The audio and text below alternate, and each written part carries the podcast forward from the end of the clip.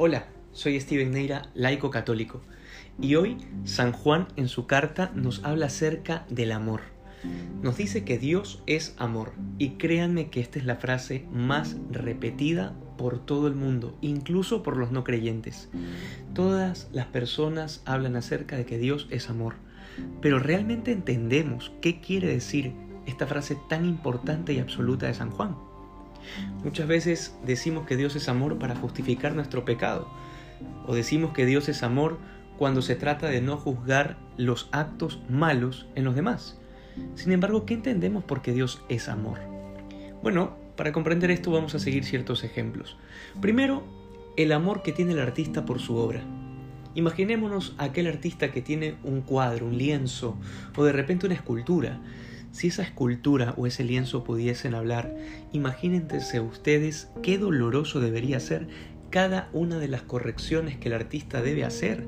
Sería una cosa terrible en realidad si esa obra pudiese hablar cuánto dolor tendría por cada martillazo o por cada borrada o corrección.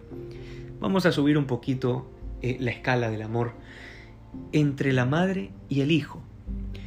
Seamos francos, si escuchamos decir malas palabras al hijo de la vecina, realmente no nos interesa. Nos, tiene, nos viene sin cuidado. Pero ¿qué sucedería si fuese nuestro hijo quien fuese un mal hablado? Definitivamente al pobre chico no le quedan ni los dientes. Sencillamente porque el amor implica la corrección, implica que el amado debe ser perfecto, o al menos se busca que así lo sea. Subamos un poquito más, el amor de pareja. Dentro del amor de pareja, imagínense ustedes la primera cita. Evidentemente en esa primera cita todos buscan de alguna manera impresionar al otro.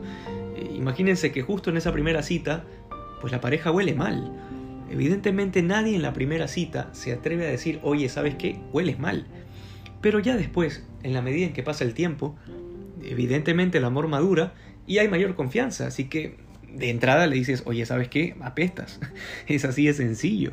¿Por qué? Porque el amor da cierta confianza, pero al final el amor puede perdonar todas las flaquezas y seguir amando a pesar de las debilidades del amado, pero no puede abandonar su empeño de eliminar cada uno de esos defectos, sencillamente porque el amor es más sensible que el odio a las manchas del amado.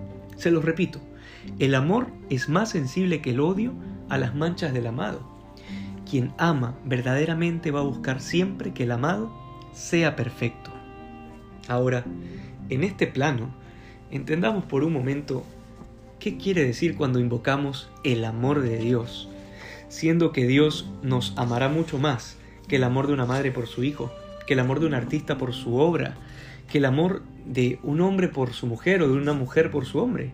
Definitivamente el amor de Dios es mucho más absoluto, más tajante que todo esto. El amor de Dios definitivamente es un amor que busca nuestra perfección y que no se puede contentar con nada menos que el hecho de que seamos perfectos, es decir, que seamos santos. Y en este sentido, pedir que el amor de Dios se contente con nosotros, tal como somos, significa pedir que Dios deje de ser Dios. Recuerden que cuando hablemos del amor de Dios, no estamos refiriéndonos a ese Dios bonachón y senil que va definitivamente a quedarse los brazos cruzados con cada uno de nuestros defectos.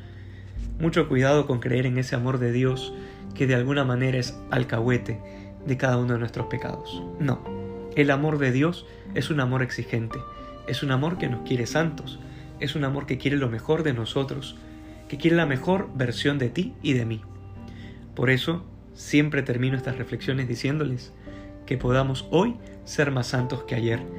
Y espero que hayan podido comer bastante, que hayan podido comer toda la rosca de reyes que les haya entrado el día de ayer, pero siempre con moderación, ¿ah? Y sobre todo, no olvidemos darle amor a aquellas personas que más lo necesitan, especialmente aquellos que buscan de nuestro tiempo.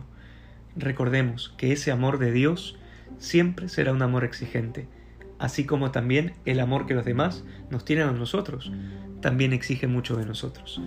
Que Dios los bendiga.